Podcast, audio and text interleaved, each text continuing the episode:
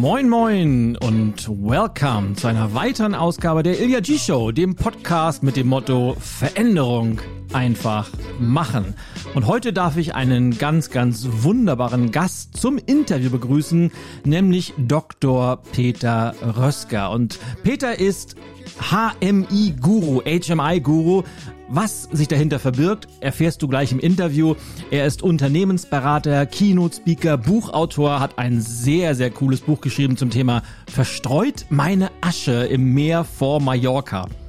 Warum das so heißt und was das mit seiner Biografie zu tun hat, verrät er uns ebenso. Genauso wie er sein Unternehmen gegründet hat, was seine Erfolgsgeheimnisse sind. Und er gibt uns ganz, ganz spannende Einblicke, nicht nur in seine eigene, sehr facettenreiche Persönlichkeit, sondern auch in die Zukunft des Automobils und in das Spannungsfeld von Mensch und Maschine. Und ich kann dir eins sagen, du kannst dich freuen auf ein Feuerwerk von Ideen und Impulsen. Und without further ado, wie die Engländer sagen, wollen wir direkt loslegen. Ganz, ganz viel Spaß Spaß mit dem Interview mit Dr. Peter Rösker. Lieber Peter, herzlich willkommen und schön, dass du heute mein Gast im Podcast bist. Ja, ich bin fürchterlich gerne da. Du weißt, ich bin Fan von dir und es ist mir eine große Ehre, dir heute hier Rede und Antwort zu stehen. Wunderbar. Ich freue mich auf jeden Fall sehr und du gehörst auch zu den Gästen, lieber Peter, also Dr. Peter Rösker, ganz offiziell natürlich angekündigt, Keynote-Speaker, Berater, Coach im Bereich Mensch-Maschine-Schnittstellen. Da komme ich gleich nochmal zu, weil mich natürlich interessiert, wo setzt du deinen Schwerpunkt. Aber das erste, worüber ich gestolpert bin oder worüber man stolpert, wenn man so ein bisschen auf deiner Webseite stöbert, ist, du stellst dich vor als HMI-Guru, HMI-Expert, HMI-Punk. Natürlich Punk natürlich per se schon mal super sympathisch. Aber was mich jetzt interessiert und wahrscheinlich auch ganz, ganz viele der Hörerinnen und Hörer draußen, wofür genau steht denn die Abkürzung HMI?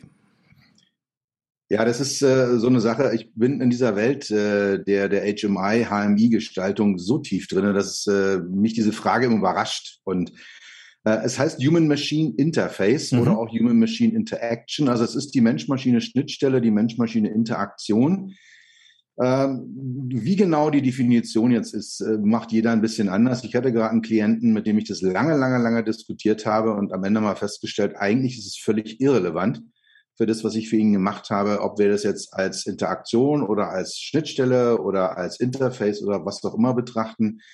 Für mich ist es all das, was äh, der in dem Zusammenspiel zwischen Mensch und Technologie, also diese Schnittstelle eben darstellt. Das sind natürlich Displays, das sind Knöpfchen, Buttons, das ist ein Sprachinterface, ähm, das ist auch ein Gesteninterface, das sind im Auto dann auch die Pedale. Also alles, was, was, in, was einem Menschen und einer Maschine miteinander in Kontakt bringt. Und für mich geht es noch deutlich darüber hinaus. Da geht es dann um solche Themen auch wie User Experience, also welche Erfahrungen, welche Emotionen sind involviert.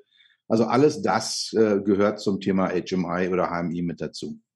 Das finde ich super spannend. Da kommen wir mit Sicherheit noch mal etwas, etwas detaillierter später drauf, weil mich interessiert natürlich, ob das denn in der Zukunft alles so Richtung, vielleicht Richtung Terminator geht, dass die Maschinen irgendwann die Kontrolle übernehmen. Aber ich parke diese Idee mal ganz kurz, weil ich will noch mal zurück. Ich habe eben äh, dich vorgestellt als, als Keynote-Speaker, Berater, Coach. Wie würdest du denn, wo würdest du sagen, weil wir sind natürlich alle, und das ist immer das Spannende an den, an den Gästen, wir sind ja alle sehr, sehr diverse Persönlichkeiten, die alle ganz, ganz viele Talente haben. Aber wenn du das mal so, so hörst jetzt, Keynote-Speaker, Berater, Coach, wo, wo siehst du dich am ehesten aufgehoben? Wo würdest du deinen Schwerpunkt sehen? Also ich bin in erster Linie Unternehmensberater. Ich habe äh, extrem viel Business-to-Business oder ich habe eigentlich ausschließlich Business-to-Business-Geschäft. Äh, das heißt Firmen, ähm, Autohersteller, Automobilzulieferer, Toollieferanten, Werkzeuglieferanten aus dem Automobilumfeld, äh, dann auch Firmen wie Werkzeugmaschinenhersteller, äh, die wenden sich an mich und mit denen habe ich in erster Linie zu tun und die berate ich. Das kann sehr, sehr strategisch sein. Das wird auch in, äh, in den letzten Monaten und Jahren zunehmend mehr und mehr strategisch. Es kann aber auch ganz konkret sein, dass jemand zu mir kommt und sagt, du, ich habe hier ein Gestaltungsproblem, ich kenne meine Nutzergruppe nicht so richtig mach doch mal eine Recherche und äh, sag mir mal, wer ist denn eigentlich mein Nutzer? Und dann gestalten wir gemeinsam die Oberfläche halt so, dass diese Nutzergruppe entsprechend abgeholt wird. Also das macht den, den größten Teil meines Business aus. Das Thema Keynote Speaking. Äh, da gehe ich so in zwei verschiedene Richtungen rein. Das eine ist äh, eher so der, ja, eben klassische HMI, Usability, User Experience Bereich Und äh, der zweite ist eher so der Bereich, wie Technologie eigentlich in die Gesellschaft integriert ist, wie sie unser Leben integriert ist und vor allem, wie wir auch diese ähm, Technologiedominanz äh, ein Stück weit in den Griff bekommen, um unser, unser Leben auch weiterführen zu können. Super, super cool.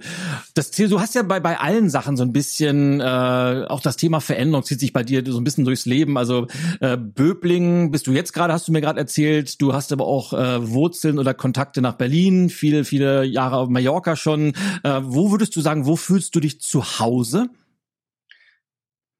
Da, wo ich einen äh, WLAN-Anschluss und meinen Laptop und mein Handy habe. Also ich, ich lebe schon in dem äh, Dreieck Böblingen, Berlin, Mallorca. Ähm, alle drei haben ihren eigenen Charme. Ähm, in allen dreien habe ich eine Homebase. In allen mhm. dreien fühle ich mich sehr, sehr wohl. Ähm, ich bin auch äh, in vor Corona-Zeiten sehr, sehr viel unterwegs gewesen, hatte Klienten in China, Klienten in den USA, mit denen ich da zu tun hatte. Da war ich viel auch vor Ort. Also das sind, ja, im Prinzip sehe ich mich als Weltbürger. Ähm, ich bin eben da zu Hause, wo, wo ich mich aufgehoben fühle, wo ich mich wohlfühle, wo ich einen Impact habe, wo ich verändern kann, wo ich auch meine Klienten verändern kann. Aber wenn du nach einer, äh, nach einer explizit nach einer, nach einer Location fragst, sind es die drei Orte Berlin, Böblingen und Mallorca. Also ich kann das nachvollziehen, mir geht es auch so. Kannst du mit dem Begriff Heimat was anfangen? Und wenn ja, wo wäre das für dich? Also ich habe eine Zeit lang mal gesagt, Berlin ist so meine alte Heimat. Ähm, bin ja Berliner, bin, äh, habe die ersten 35 Jahre meines Lebens dort gelebt, bin jetzt eben wieder partiell dort. Für mich, also ich gehöre eigentlich zu dem, was Carlo Strenger so als die verdammten liberalen Eliten bezeichnet hat, nämlich die, die mit einem Köfferchen unterm Arm genau da sind, wo ihre Expertise gebraucht wird und die dann dort äh, an, den, an den Kunden bringen. Von daher ist für mich der Begriff Heimat, der hat ja auch mal so ein bisschen was ähm, soll ich sagen, so ein bisschen was Altbackenes, ähm, so ein bisschen was eben ja auch physisch ver ver Verwachsenes, Verwurzeltes. Und deswegen, ja, vielleicht bin ich ein heimatloser Geselle. Spannend. Also ich, ich will jetzt gar nicht zu sehr philosophisch in dieses Thema einsteigen, weil ich finde den Begriff Heimat so überhaupt nicht altbacken, sondern für mich ist es fast eher ein, ein Gefühl als ein Ort und Heimat hat ganz, ganz viel für mich mit Erinnerungen zu tun, mit Menschen zu tun, die auch wieder mit diesen Erinnerungen verknüpft sind. Aber äh, gehen wir mal zurück. Du hast gerade erzählt, du kommst äh, hauptsächlich aus der Automobilbranche und hast dich da schon seit vielen, vielen Jahren mit diesem Thema beschäftigt. Seit wann bist denn du jetzt selbstständig? Wann, wann hast du gegründet, Peter? Das sind jetzt, boah, sechseinhalb Jahre, Mai 2015. Da bin ich gestartet mit meinem Business. Äh, ich hatte davor vier Jahre bei einem Dienstleister hier in, in Stuttgart, ähm, der auch sehr viel im Elektronikumfeld, viel auch Automobilindustrie war. Davor war ich äh, zwölf Jahre bei einem Automobilzulieferer. Davor bei dem Autohersteller mit dem Stern. Also das ist dann aber schon das letzte Jahrtausend, in, in dem man da sind. Ähm, ja, und ich habe dann halt eben vor, vor sechseinhalb Jahren nach einem etwas unerfreulichen Gespräch mit meinem letzten Chef gesagt, ich tritt's in die Tonne und mache jetzt mein eigenes Ding. Was du jetzt so in einem Satz gesagt hast, kann ich mir vorstellen, hat ja mit Sicherheit ein, eine etwas längere Geschichte. Was war denn für dich so der, ja, der Auslöser oder der Hauptgrund, dass du gesagt hast, genau das, ich mache jetzt mein eigenes Ding? War das ja, eine, eine, eine, eine Kette von einzelnen Impulsen oder war, hast du das länger geplant gehabt? Was hat dich dazu bewogen zu sagen, nee, jetzt nochmal Attacke, ich fange nochmal von vorne an, ich mache mein eigenes Ding? Also die, die Idee ist über ja, mehrere Jahre gewachsen, häppchenweise. Also Auslöser war Mallorca. Äh, jedes Mal, wenn ich dann irgendwie an einem Sonntagabend wieder in den Flieger gestiegen bin, dachte ich mir, ja, eigentlich, eigentlich müsste, könnte ich auch hier bleiben. Ja, so gefühlt sowieso und, und praktisch war mir klar, mit den ganzen Internetverbindungen, die wir haben, äh, der digitalen Kommunikation, die möglich ist, muss man ja nicht mehr unbedingt zwangsläufig bei allem vor Ort sein. Und äh, das ist über eine, eine ganze Weile gewachsen und ich habe mit den Gedanken gespielt, habe mich mit dem angefreundet, äh, habe mich auch dann wieder von ihm entfremdet. Und irgendwann hatte ich dann halt eben ähm, ein, ein Gespräch mit meinem letzten Chef, bei dem wir uns nur darauf einigen konnten, dass wir uns auf gar nichts einigen können. Und dann war für mich der Punkt erreicht, eben zu sagen, gut, äh, ich löse die Sache auf und starte mit diesem Business und hatte dann in dem Moment, wo ich losgelegt habe, ähm, habe ich dann festgestellt, ich hatte innerlich alles vorbereitet. Also ich hatte den Brandname, ich hatte den Claim, ich hatte diverse Slogans, ich hatte auch schon nach den Internetadressen geguckt, äh, alles noch verfügbar. Und da war mir klar, es ist einfach soweit. Äh, es ist in mir so lange gereift äh, und, und der Zeitpunkt war einfach ein sehr, sehr guter. Kinder waren aus dem Haus, Haus war abbezahlt. Natürlich auch, also wenn ich jetzt nicht starte, dann mache ich es nie. Das ist, glaube ich, eine Aussage oder ein Gedanke, den viele erfolgreiche Selbstständige schon mal gedacht haben, so dieses, ja, wenn nicht jetzt, wann denn dann? Und äh, ich will ja nicht irgendwann später mal zurückblicken und diese, diesen berühmten Satz, dieses auch hätte ich doch mal, weil das nagt ja so sehr an uns. Aber trotzdem, obwohl das viele rational nachvollziehen können, trauen sich dann doch die wenigsten. Was hat dir denn so den, den Mut gegeben, so diesen, diesen letzten Kick zu sagen, ich traue mich jetzt, ich mache das jetzt einfach? Ähm, ja, also all das Mut und Kick, klar. Ähm, ich hatte ein Netzwerk, ich hatte ein Thema, für das ich in der Autoindustrie auch gut bekannt bin. Also wenn irgendjemand so aus diesem Elektronik, Innenraum, Navigationssysteme, Umfeld äh, in Deutschland dir über den Weg läuft und du fragst ihn, sag mal, kennst du den, den äh, Dr. Peter? Dann sagen, werden 80, 90 Prozent oder sagen, ja klar kenne ich den. Mhm. Also ich wusste, ich habe diesen, habe mir über die, äh, die vielen, vielen Jahre, die ich da in der Autoindustrie unterwegs war, ähm, einen Standing erarbeitet. Auch immer als der, der anders ist als die anderen, äh, als der, der auch mal querdenkt, äh, der äh, ja Dinge anders angeht und zu anderen Resultaten kommt. Und das wusste ich. Ich habe das Netzwerk, ich habe ein Thema und äh, ich habe so einen Ruf, der mich so ein bisschen outstanding macht. Und die Kombination hat mir so den, den ähm, ja, das Vertrauen gegeben, es wird funktionieren, es wird klappen, ich mache das jetzt. Jetzt hast du ja gerade so ein bisschen deinen dein Charakter auch ein wenig beschrieben. Wenn ich jetzt so an die Autoindustrie denke und ich habe ja auch äh, die, das große Vergnügen, relativ viel mit mit den Automobilherstellern und auch aber auch den Zulieferern machen zu dürfen, also auch durch die Bank weg komplett. Und wenn ich mir so den den typischen Automobilisten, ich weiß gar nicht, ob es dieses Wort gibt, anschaue, dann sind die ja tendenziell immer noch sehr konservativ. Und äh, du bist jetzt, glaube ich, das genaue Gegenteil. Äh, du hast ja auch auf deiner Webseite, glaube ich, geschrieben, und ich weiß es ja von dir persönlich, du bist ja auch äh, leidenschaftlicher Harley-Fahrer, was man äh, ja auch in deinem, deinem Outfit sehr stark sieht. Wie passt denn du so als Type? Und du bist ja auch eine Type, die sehr offen ist, ist der Begriff Querdenker ist ja heute leider etwas verpönt, aber du bist ja jemand, der, der anders denkt und der Dinge hinterfragt und sich auch was traut, mal anders auszuprobieren. Wie passt denn du in diese durchaus konservative Automobilwelt rein? Ja, also ich, also es ist eher mein Einstell äh, Alleinstellungsmerkmal oder zumindest es macht mich ja eben anders als andere, dass ich halt eben anders als andere bin. Und also die Autoindustrie musst du dir so vorstellen, hast du ja schon so geschrieben, ne? Also wenn du dir das so als, als so, ein, so, ein, so einen Vortragssaal vorstellst, ne? vorne in der ersten Reihe sitzen so in senffarbenen Jacketts äh, die, die Autohersteller, dann kommen dahinter in gedeckten Anzügen mit Hemden ohne Krawatte die Zulieferer und dahinter dann mit Krawatte äh, in gedeckten Anzügen die Dienstleister und irgendwo steht dann hinten einer mit einem roten Basecap und winkt, winkt ganz wild, das bin ich. Ne? Das ist, also so, so musst du dir die Autoindustrie vorstellen. Und meine Kunden engagieren mich, meine Klienten wollen von mir genau eben dieses Querdenken haben, genau eben die, die andere Herangehensweise, die anderen Lösungen haben. Und ich kriege auch immer wieder gesagt, äh, wir brauchen dich, damit du unserem Top-Management mal so richtig den Hintern versohlst, was alles falsch läuft bei uns. Also häufig, ich arbeite sehr, sehr viel mit äh, mittlerem Management, äh, auch mit oberem Management, also so Director-Level, mhm. C-Level. Mhm ähm, also eher, eher Director-Level. Und die sagen zu mir, Mensch, unser Vorstand, äh, der, die, die sehen es nicht, die verstehen es nicht. Und wenn wir kommen, unsere Meinung zählt da nicht. Sondern wir brauchen von außen jemanden, der wirklich sich dahinstellt, auch in eine Vorstandssitzung reingeht und sagt, liebe Leute, was ihr da vorhabt, was ihr da macht, das wird dazu führen, dass ihr in drei Jahren vom Markt verschwunden seid. Dass äh, ihr habt die falschen Ideen, ihr habt die falschen Herangehensweisen, ihr habt die falschen Prozesse Ihr habt den Menschen nicht im Fokus, ihr habt äh, die, den Wert äh, eurer Produkte nicht im Fokus, den Wert eurer, eurer Dienstleistung. Wenn ihr da jetzt nicht in die Socken kommt, dann. Und also genau dafür werde ich eben engagiert. Kommst denn du damit vor? Ich, ich erinnere mich gerade dran, weil das klingt ja jetzt so einfach und mal von außen ein Impuls, aber es ist auch schon ein paar Jahre her, als Dieter Zetsche, der, der damalige Daimler-Vorstandsvorsitzende, auf einmal anfing, mit weißen Turnschuhen rumzulaufen und gesagt, ab sofort keine Krawatten mehr. Und da waren ja ganz, ganz viele dieser, die du eben so schön beschrieben hast, die mit den sendfarbenen Jacketts und die waren ja überfordert damit, weil das ja von deren Denkweise eine ganz, ganz andere Welt war.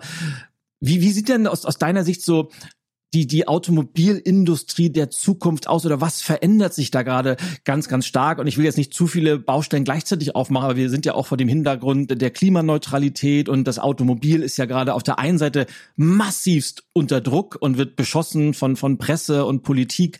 Auf der anderen Seite hat die Automobilindustrie wahrscheinlich eine, die größte Lobby, die man überhaupt haben kann in Deutschland. Aber was verändert sich da gerade und wie muss es da in Zukunft weitergehen? Also die Automobilindustrie steht vor dem größten Wandel, den sie je erlebt hat. Also wir haben vor 125, 130 Jahren ähm, die Pferde von den Kutschen abgespannt und durch einen Verbrennungsmotor ersetzt. Und das, das war so die erste, der, der Beginn der Revolution. Und wenn man sich dann anschaut, was in den äh, Jahren zwischen 1900 und, und äh, 2010, 2015 passiert ist, das werden wir jetzt wieder erleben, einen Wandel dieser Größenordnung. Und zwar in, deutlich kürzerer Zeit. Also es wird keine gut 100 Jahre mehr dauern, sondern es wird vielleicht 10 oder 15 Jahre dauern, dass wir einen ähnlich intensiven Wechsel äh, oder einen ähnlich intensiven Wandel in, in der Autoindustrie erleben werden. Das äh, geht los. Äh, Elektromobilität äh, ist ein Thema, wie ich jetzt dazu stehe. Auch da bin ich eher ein bisschen quer zu, zu dem, was andere Leute so denken, tun und machen. Ähm, aber sie wird kommen, sie ist gesetzlich vorgeschrieben. Äh, der, der Verbrenner ist äh, so gut wie tot. Das, das Totenglöckchen klingelt schon. Spätestens 2050, denke ich mal, wird es keinen Neuwagen mehr mit, mit Verbrennungsmotor geben. Ähm, dann haben wir das ganze Thema Konnektivität, Datenübertragung, also Fahrzeuge. Also bis, bis vor 10, 15 Jahren war das Fahrzeug, das Auto so die letzte Insel der ähm, Isolation, die, die Glückseligkeit äh, des, des Nicht-Connected-Seins war eigentlich nur noch im Auto machbar. Das ist längst vorbei.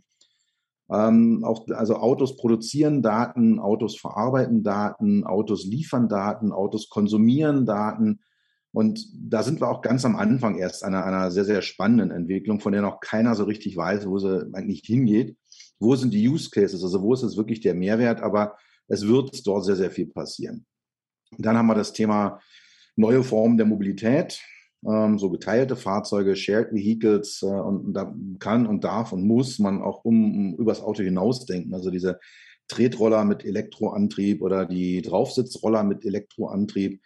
Das sind alles so ja, Mobilitätsformen, die mit Sicherheit kommen werden. Und dann, äh, was aus meiner Sicht äh, den, soll ich sagen, für den, für den Nutzer, für den Anwender den größten Wandel bringen wird, ist das Thema automatisiertes Fahren bis hin nachher zum, zum autonomen Fahren.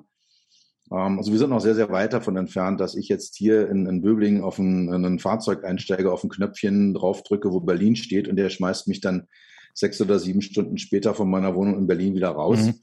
Äh, da sind wir noch weit von entfernt, aber äh, zunehmend Assistenzsysteme, Supportsysteme und dann halt eben in bestimmten Kontexten ähm, da eine, eine Autonomie zu haben, dass das Fahrzeug eben alleine fährt. Das sind so die, die großen Baustellen, die wir haben. Und äh, es wird in allen diesen Bereichen Wandel geben. Es wird, äh, es werden Marken verschwinden, es werden Hersteller verschwinden, es werden neue Marken auftauchen, es werden neue Hersteller auftauchen. Es wird aber auch eben komplett neue Modelle der Nutzung geben. Es wird neue Modelle des, des Besitzens von Mobilität geben. Also es an allen Fronten, egal wo man hinschaut in der Automobilindustrie, alles ist komplett im Wandel. Wenn du das so erzählst, klingt das so A, nachvollziehbar, logisch und auch irgendwie ja, als ob das, das klingt, äh, als ob es genauso kommen wird. Jetzt möchte ich mal so langsam zu diesem Spannungsfeld überleiten, das ja zentral ist für dein Wirken, nämlich Mensch und Maschine. Weil ich glaube, was du gerade sehr, sehr gut dargelegt hast, die, die Maschinen oder die Technik, die Daten, die entwickeln sich sowieso und zwar in einer rasanten Geschwindigkeit. Was ich oftmals das Gefühl habe und insbesondere in dieser Branche, bin mir nicht ganz sicher, ob die Menschen hinterherkommen, gerade in diesen großen Organisationen, in den großen Konzernen, weil wenn man sich die Leute anguckt, das sind ja noch die, die klassischen Ingenieure, die so diesen typischen Ingenieursstolz haben, die stundenlang an den Motoren rumtüfteln und immer noch den Motor noch, noch effizienter machen und vielleicht noch die, ja, die, die, das Chassis von, von der Form noch designen wollen und die sind immer noch sehr, sehr stark auf das Produkt Automobil fokussiert. Wobei du ja eben gerade eigentlich beschrieben hast, dass es gar nicht mehr um das Produkt Automobil geht, sondern vor allem wie, wie geht Mobilität in der Zukunft? Wie kann man Kommunikation in diesen Automobilen einsetzen? Wie kann man äh, Datenaustausch äh, ermöglichen? Aber wie kriegt, wie kriegt man bei den Menschen diesen, diesen Mindset-Shift hin, diese Transformation, die auf der technischen Seite ja schon lange vonstatten geht? Ja, also sind im Prinzip sind es zwei Sorten von Menschen über die wir hier reden. reden. Das eine sind, äh, wie du schon angesprochen hast, eben die Ingenieure, die, also so ein, Auto war ja bis jetzt immer ein Produkt aus Kupfer, aus Stahl und aus Gummi. Ja, das ist so, so was, was so ein Auto ausgemacht hat. Und da den Wandel zu Bits und Bytes, äh, zu Software, zu Hardware, zu Silikon hinzubekommen, das ist ein Riesenaufwand und nicht umsonst. Äh, also man kann der Automobilindustrie äh, mit gutem Recht vorwerfen, dass sie relativ langsam ist muss man dazu sagen, die Produkte der Automobilindustrie sind extrem zuverlässig. Sie sind, ähm, ja, haben eine hohe Verfügbarkeitsrate. Sie sind sehr, sehr sicher. Und sie sind eben über diese 100 Jahre Automobilentwicklung in vielen Punkten optimiert worden, was man auch nicht so unbedingt sieht. Also was jetzt zum Beispiel Sicherheit angeht, Crashzonen angeht, was aber halt eben auch Aerodynamik zum Beispiel angeht. Da ist unglaublich viel Arbeit reingelaufen, die eben von klassischen Ingenieuren auf klassische Art und Weise äh, äh, gemacht worden ist, ausgeführt worden ist. Und die dazu führt, dass wir da mit dem Auto eigentlich, so wenn man es als isoliertes Produkt betrachtet, ein sehr, sehr gutes Produkt haben, mhm. ein sehr, sehr fortgeschrittenes Produkt haben.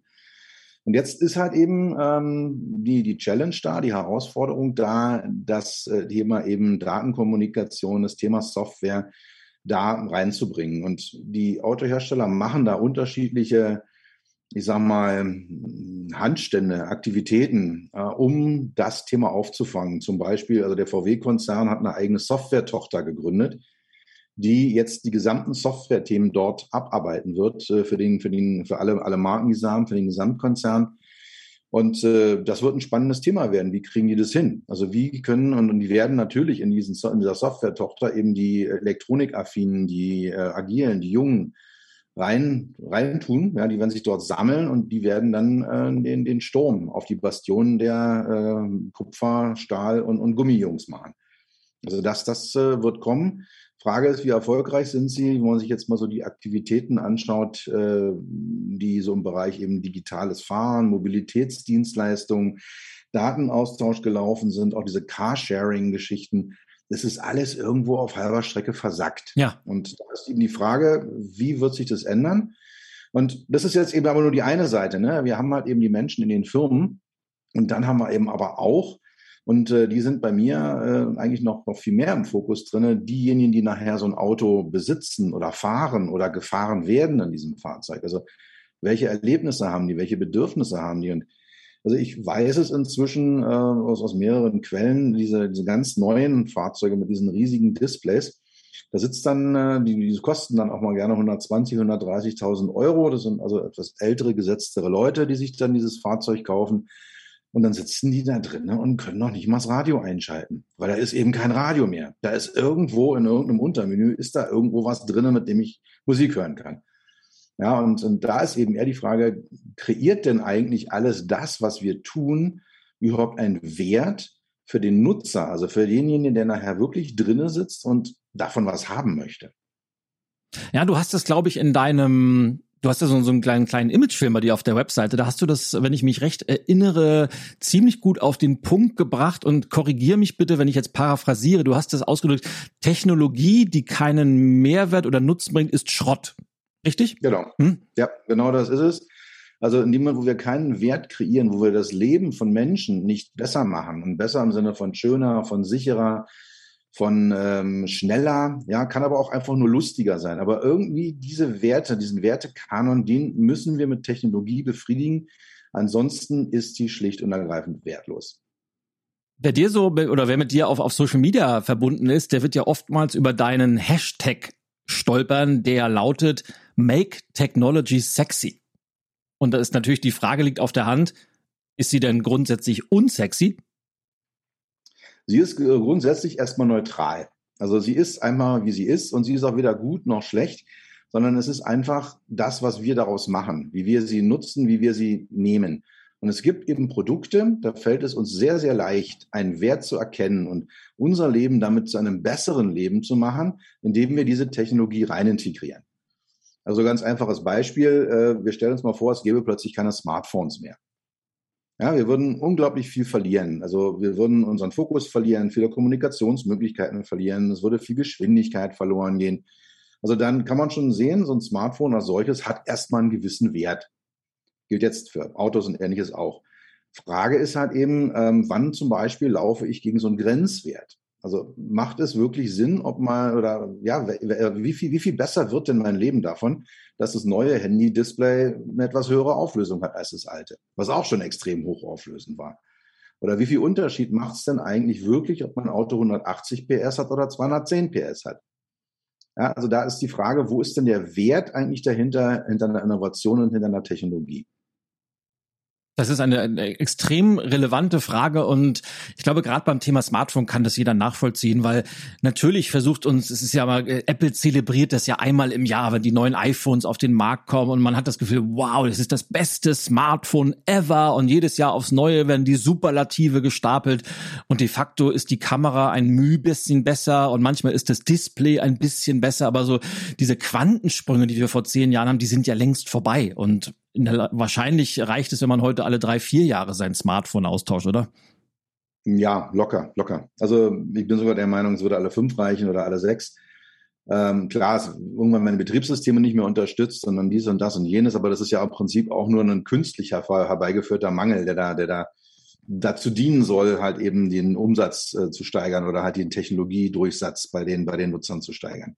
Ja, ich muss jetzt ein bisschen aufpassen, Peter, weil ich äh, verliere mich gerade ein wenig äh, gemeinsam mit dir in, in deinem Fachthema, in deiner Expertise. Aber ich finde es einfach auch unwahrscheinlich spannend. Äh, möchte jetzt gleich mal auf, auf äh, dein Business und deine, deine Erfolgsfaktoren überleiten. Aber eine letzte Frage äh, möchte ich dir gerne noch stellen, einfach weil wir so gut dabei sind und weil es gerade so ein, ein aktuelles Thema ist. Wird ja viel diskutiert, gerade die Ampelkoalition, äh, die befinden sich auf den letzten Wegen und eines der, der relevantesten Themen war Tempolimit 130 in Deutschland. Dein, deine Einschätzung, wird es kommen oder nicht?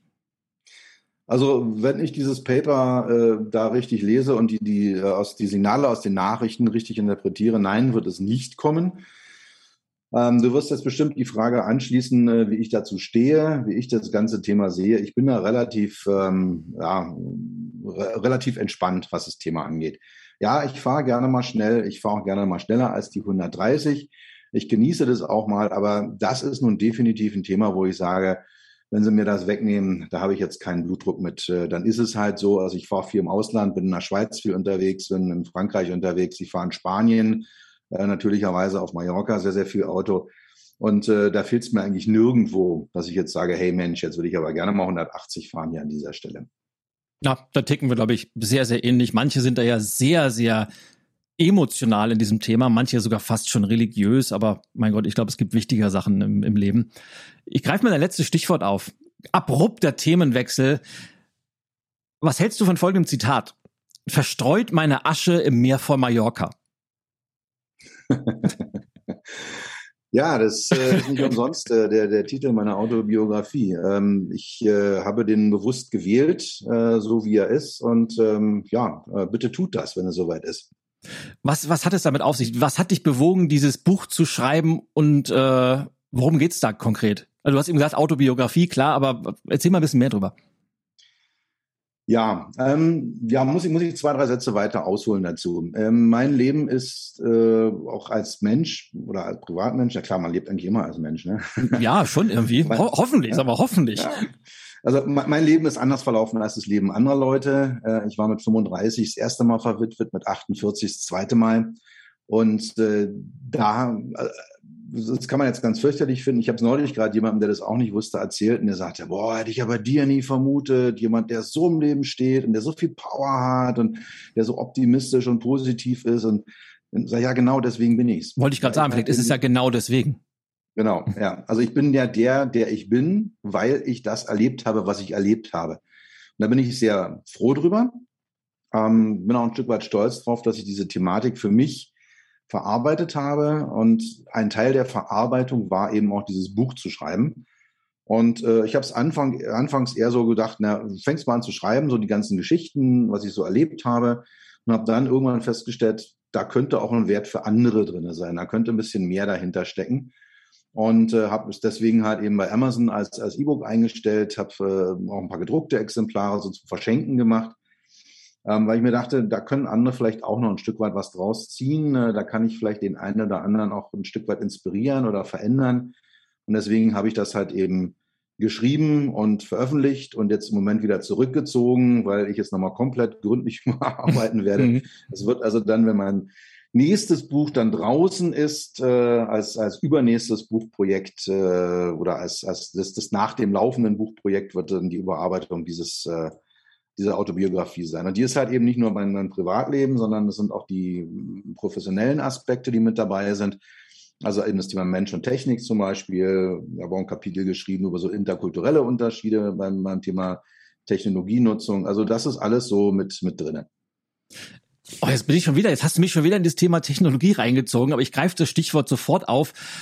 Ich habe manchmal das Gefühl, dass gerade wir Deutschen nicht nur von der Mentalität natürlich sehr, sehr konservativ sind, aber gerade was die Nutzung von Technik angeht, da ist dann der große Gott der Datenschutz, der über allem steht und oftmals die Nutzung von Technologie verhindert. Und ich habe manchmal das Gefühl, während die Asiaten vor allem äh, die Technologie weiterentwickeln und innovativ sind und ausprobieren und die Kunden in den Mittelpunkt stellen, herrschen bei den Deutschen vor allem, wenn es um Technik geht, vor allem Bedenken, die Risiken und mögliche Sachen, die schiefgehen können im Mittelpunkt. Kannst du das bestätigen? Wie siehst du das? Ja, kann, kann ich bestätigen. Also ich habe äh, zwei Jahre lang einen Klienten in China gehabt, wo ich sehr, sehr viel auch vor Ort war und äh, habe dort eben festgestellt, wie anders die mit genau diesen Themen eben gerade speziell in China umgehen, aber das gilt generell für, für Asien. Äh, und also wir sind da in Deutschland ähm, aus meiner Sicht vielfach zu vorsichtig, zu konservativ, äh, zu ängstlich, was diese Themen angeht. Auf der anderen Seite möchte ich es nicht, nicht pauschal verdammen. Also wenn man sich anschaut, was im Moment gerade an Überwachung hochgezogen wird in, in China. Also dass man wirklich bis hin zu Beirut über die Straße gegangen oder deine Eltern so und so lange nicht angerufen, dass es dann Minuspunkte Ja, die haben so ein Punktesystem, genau. Ja, auf so einer Skala gibt. Da muss ich dir ehrlich sagen, also dann habe ich lieber ein bisschen weniger Technologie und bin ein bisschen weniger schnell, was diese Entwicklung angeht, als dass ich dann meine persönliche Freiheit äh, so sehr an Haken hänge. Ich meine, wir tun es alle schon. Jeder, der ein Smartphone in der Tasche hat, hat sich ein Stück weit an Apple oder an, an Google verkauft und, und gibt seine Daten her. Aber wenn das Ganze dann wirklich so, was soll ich sagen, so, so, so konkret spürbare Konsequenzen hat, da bin ich dann doch eher so der Typ, der sagt, jetzt lass uns doch nochmal nachdenken, ob das nicht vielleicht doch auch Vorteile hat, wenn man nochmal überlegt, ob das alles so mit Hurra und vorwärts und äh, einfach nur alles gut. Ja, ich denke, das ist ein guter Hinweis. Also China wird ja sehr, sehr oft zu Recht als als äh, sehr innovatives Land äh, genannt, aber gerade auf der auf der politischen, gesellschaftlichen Ebene ist da mit Sicherheit nicht alles Gold, was glänzt. Und das ist, glaube ich, noch vorsichtig positiv ausgedrückt. Aber das äh, geht vielleicht über das, das den Kontext dieses Podcastes hier hinaus. Kommen wir mal auf dein, auf dein Business äh, zurück, lieber Peter. Äh, hast jetzt gesagt, äh, etwas über sechs Jahre bist du jetzt selbstständig. So, wenn du jetzt mal zurückblickst, die letzten sechs Jahre, was ist denn nach wie vor oder überhaupt für dich das Allerbeste an der Selbstständigkeit? Es ist die Freiheit, die ich habe. Und es ist die Freiheit, dass ich Dinge sein lassen kann, die ich nicht tun möchte. Ich bin in der glücklichen Lage, wenn ich ankomme und denke, boah, da ist irgendwas, da stimmt was nicht. Ja, also wenn ein Klient oder ein potenzieller Klient zu mir kommt und ich schaue mir an, was ist das äh, für eine Firma, was ist das, äh, was sind es für Menschen, was haben die für Themen, was für Fragen stellen die. Und manchmal kann ich es objektiv festmachen, manchmal habe ich aber auch einfach nur ein Bauchgefühl mhm. und, und sage mir, hm, das könnte schiefgehen. Und dann habe ich eben die Freiheit auch zu sagen, nee, ich mache das nicht. Ich lasse das sein. Ich, ich, ja, ich mache was anderes. Und, und wenn ich halt eben meine nächste Keynote ausarbeite oder mein nächsten Buch arbeite oder was auch immer, äh, da habe ich dann einfach die Freiheit, Nein zu sagen. Es ist aber auch die Freiheit, Dinge auf eine, auf meine Art und Weise zu tun. Also wenn ich jetzt morgens aufstehe und ich bin jemand, der ist kein Morgenmensch, sondern ich bin jemand, der da ganz gemütlich startet, ähm, dass ich die Freiheit habe, mache ich erstmal meine E-Mails, dann mache ich dies und das und jenes und dann setze ich halt eben unter Umständen bis abends acht oder neun, wenn so meine High-Time ist, äh, immer noch da und arbeite an einem Report für einen Kunden oder mache eine Analyse oder arbeite einen Foliensatz aus oder was auch immer dann entsprechend ansteht. Äh, das, das, also die, auch diese Freiheit, die Freiheit, mir die Zeit einzuteilen.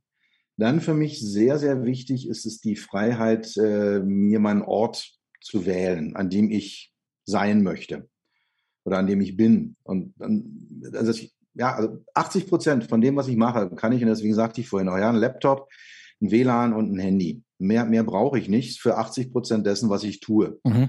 Und das kann ich überall machen, wo ich eben WLAN, Handynetz und mein, mein, mein, mein äh, Laptop mit dabei habe. Und es können halt eben diese drei Orte sein, an denen ich lebe. Es können aber auch ganz andere Orte sein. Und auch diese Freiheit, die ist mir extrem wichtig. Also dieses Thema Freiheit, äh, eigene Entscheidungen zu fällen, das äh, ist so für mich der, der Hauptpunkt. Der, der, wenn, also wenn du auf einen, das auf einen reduzieren möchtest, ist das der Punkt. Zum einen feiere ich das sehr, weil ich es nachvollziehen kann. Auf der anderen Seite weiß ich mit ziemlicher Sicherheit, oder anders, ich bin mir sicher, dass jetzt viele zuhören, vielleicht die gerade am Anfang sind und gerade gegründet haben oder gerade in diesen ersten durchaus manchmal harten zwölf Monaten sind und sagen, ja, der, der Peter hat ja gut reden mit, kann auch mal einen Klienten ablehnen, wenn er keine Lust drauf hat, aber ich muss ja Rechnungen bezahlen und äh, ich muss ja gucken, dass ich über, über die Runden komme. Da kann ich ja nicht einfach Nein sagen. Äh, Wann, wann hast du da, hast du das von Anfang an so gemacht? Hast du dir diese Freiheit erarbeitet? Und was würdest du Menschen, die solche Bedenken haben, die ja auch berechtigt sind gerade am Anfang, was würdest du denen antworten darauf?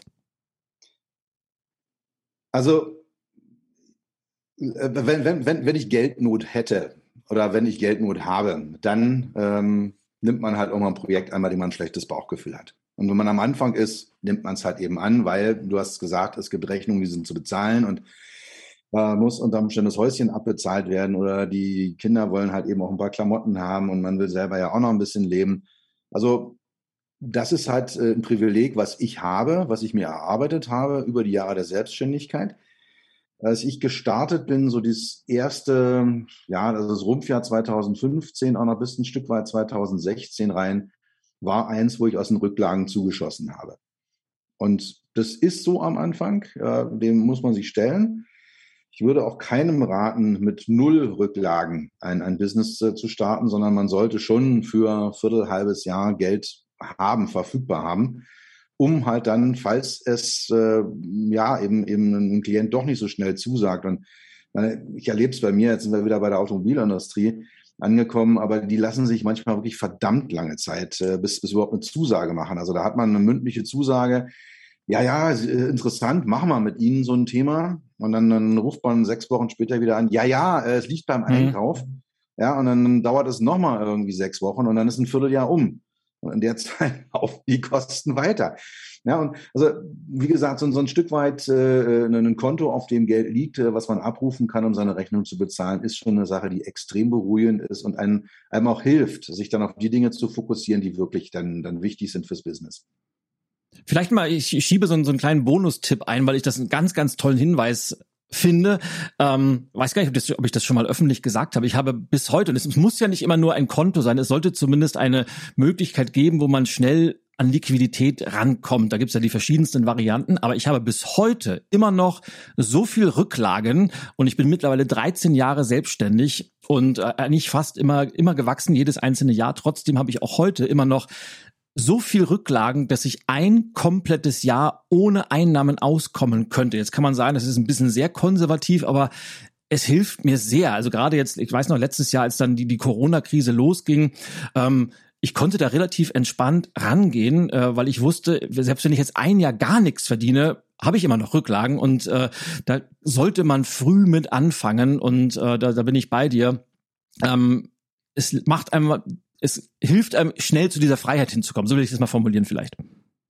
Genau, ja. Also mit, mit den mit den zwölf mhm. Monaten so im, Hinterkopf äh, oder im Hintergrund auf dem, auf einem Konto oder auf irgendwie einer schnell zugänglichen Geldquelle, da, da liegen wir in der gleichen Größenordnung. Ja, sehr schön. Peter, bevor ich jetzt gleich zur, zur großen Abschlussrunde, nämlich den Hot Seat Fragen komme, noch eine Frage, wenn du jetzt nochmal noch mal die letzten sechs Jahre Revue passieren lässt, was, was würdest du im Nachhinein anders machen oder würdest du überhaupt irgendwas anders machen? Nö. Also äh, ich würde nichts anders machen. Fertig aus. Also, nee. Gut, das, man, man muss ja nicht immer alles ausführlich beantworten, wenn, wenn es eine Ein-Wort-Antwort gibt. Das war vielleicht gesagt. Welchen Tipp hast denn du für angehende Gründerinnen und Gründer, die vielleicht gerade jetzt darüber nachdenken, oh, ich würde mich auch schon gern selbstständig machen, vielleicht in der gleichen Branche wie du. Welchen Tipp hast du für die? So den einen großen. Habe ein ähm, Businessmodell und habe vor allem ein, ein, ähm, ein Thema, für das man steht. Und auch eine konkrete Zielgruppe, das hängt ja damit dann auch immer zusammen, dass man für etwas steht. Und wenn man das hat, und da ein entsprechendes Netzwerk auch noch hat, dann kann man guten Gewissens starten. Dem ist nichts hinzuzufügen. Dann möchte ich dich jetzt einladen, lieber Peter, zur Abschlussrunde. Das heißt, es sind elf kurze und knackige Fragen, die sogenannten Hot Seat Fragen, mit der Bitte um eine ebenso kurze und knackige Antwort von dir. Okay. Ready? Dann starten ja. wir gleich mit deinen wichtigsten Werten. Da bin ich gespannt. Freiheit, innere Unabhängigkeit, Werte schaffen, das Leben anderer Menschen mit Technologie besser machen. Wow. Was sind deine drei Lieblings-Apps auf dem Smartphone? Boah, da bin ich sehr konservativ. Uh, WhatsApp, Blinkist und Spotify. Was ist denn daran jetzt konservativ? ja, es gibt ja so irre, irre, strange Sachen da, so, so Mega-Tools, die einem dann das äh, Businessleben unglaublich erleichtern. Und ne, ich äh, bin, bin Genießer, ich äh, lese gerne, ich, ich nehme gerne Informationen auf, ich höre gerne Musik äh, und kommuniziere gerne. Und das, dafür sind diese drei Apps so die Standards, die eigentlich so jeder kennt, jeder hat nichts Exotisches. Aber du traust dich auch noch WhatsApp zu benutzen, weil es ist ja auch ein Trend hin zu Signal und wie sie alle heißen, weil WhatsApp ja auch äh, zum großen jetzt ja Meta-Konzern gehört und äh, machst du trotzdem, ja? Ja, mache ich trotzdem äh, mit dem Bewusstsein, welche Nachteile das hat. Es hat einen ganz klipp und klaren Vorteil. Alle anderen sind da auch. Exakt. Nur nicht die Amerikaner. Die nutzen alle SMS, aber das ist wieder ein ganz anderes Thema. So, Frage Nummer drei ist eigentlich eher eine, eine Aussage mit der Bitte, um die, die zu äh, vervollständigen. Damit habe ich mein erstes Geld verdient. Zeitungen austragen. Oh, wie cool, genau wie ich. Ja. Das finde ich sehr, sehr. gerade so, ein so ein Käseblättchen da an alle, alle äh, äh Briefkästen. Aber bist du gebürtiger Lichtenrader, ja? Ich bin gebürtiger Lichtenrader, ja. Ah, sehr cool. Oh, jetzt bin ich gespannt. Äh, wie du da antwortest, ob du überhaupt eine Antwort hast. Aber was ist denn dein Lieblingsfußballverein? Ich mag Fußball überhaupt nicht. Mein Lieblingsverein äh, sind die Detroit Lions in der NFL. Ich bin American Football Fan und äh, als zweiter Verein sind es die Las Vegas Raiders. Dann gehe ich gleich schnell über zum nächsten Thema. Was war denn der wichtigste Fehler deiner Karriere? Ich mache keine Fehler. Entweder ich lerne oder ich mache es richtig. Wäre jetzt so meine spontane Antwort gewesen. Jetzt gib mir noch mal kurz die Chance, ein bisschen Revue passieren zu lassen. Ähm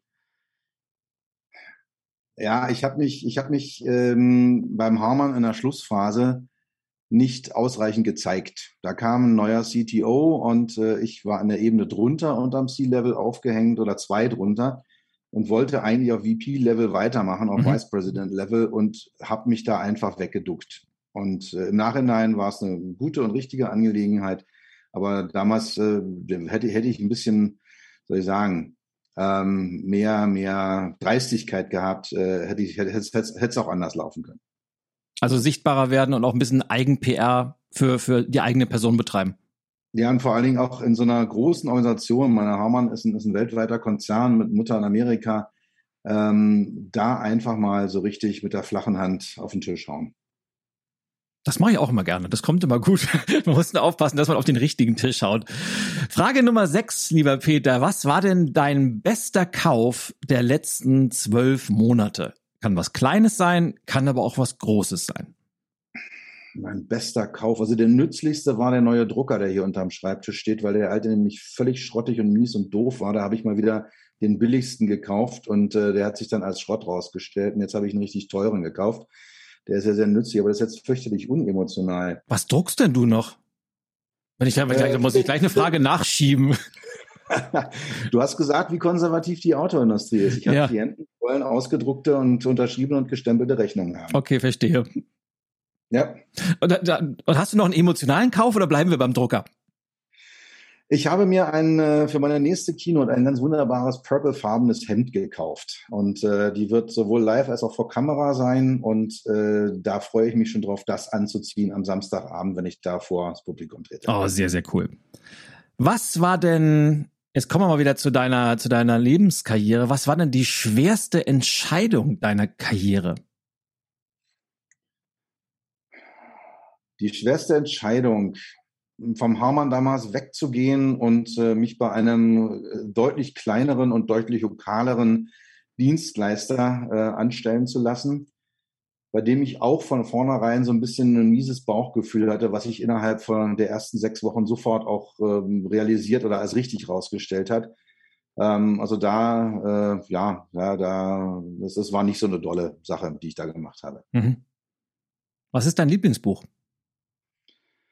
Mach es einfach von Ilja Greschke. Ach, das war nicht abgesprochen. Und ab, abseits von dem, was natürlich ähm, ein super Buch ist, ist, ich bin ja befangen, aber. ähm, also wenn wir jetzt mal über die Fachbücher hinaus gucken, ich liebe die Douglas Adams äh, Geschichten da per Anhalter durch die Galaxis. Äh, damit bin ich groß geworden. Äh, da stehe ich total dahinter.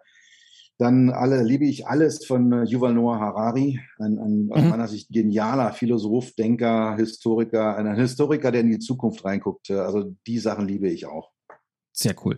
Jetzt bin ich gespannt, ob du zusätzlich zu deinem zu deiner Lektüre auch ab und zu mal auf Netflix oder Amazon Prime zurückreist. Wenn das so ist, was ist denn deine Lieblings-Binge-Serie, die du öfter mal guckst? Mein Fernseher, also ich habe in meinen drei Wohnungen insgesamt nur einen Fernseher, nämlich hier in Möblingen. Zwei sind frei von Fernseher. Und äh, der hier ist äh, immer noch an Kabel dran. Und äh, wenn ich mal in die ARD oder ZDF oder auch eine andere Mediathek gehe, fühle ich mich schon unglaublich progressiv. Das heißt, du bist kein Netflix oder Amazon Prime-Nutzer?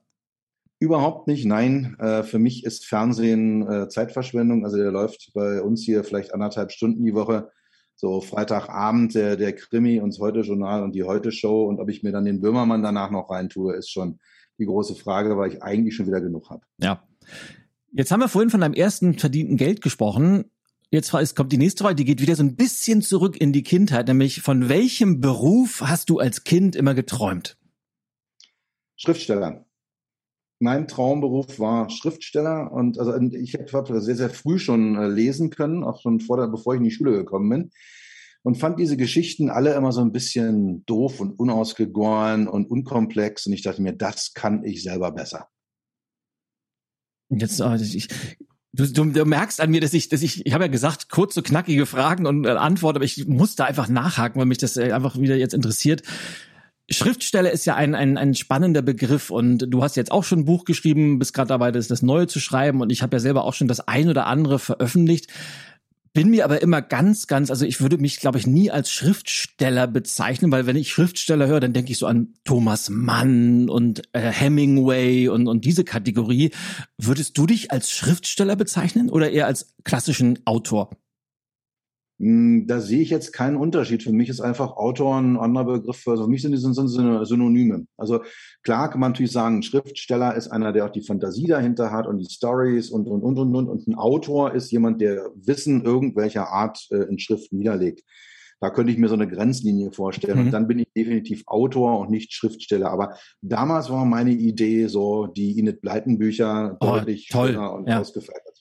Die habe ich als Kind auch geliebt, geliebt, richtig. Als es noch Bibliotheken gab und wir da hingegangen sind, uns die ausgeliehen haben, das ist ja, ja, das war eigentlich auch so, das war so ein bisschen wie Netflix früher, nur halt, dass man physisch vor Ort sein musste. Genau, ja, ja. Wir hatten in Lichtenrade den Bücherbus. Mhm. Der kam einmal die Woche mit so, so einem Bus, so einem Autobus voller Bücher und dann bin ich da mal rein und habe mir die ausgeliehen.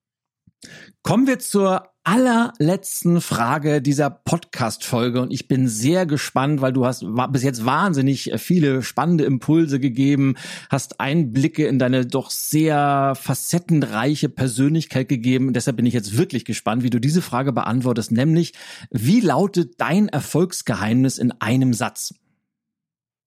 Fokus. Punkt. ja, kannst sogar in einem Wort, nicht nur in einem Satz. Ich bin begeistert.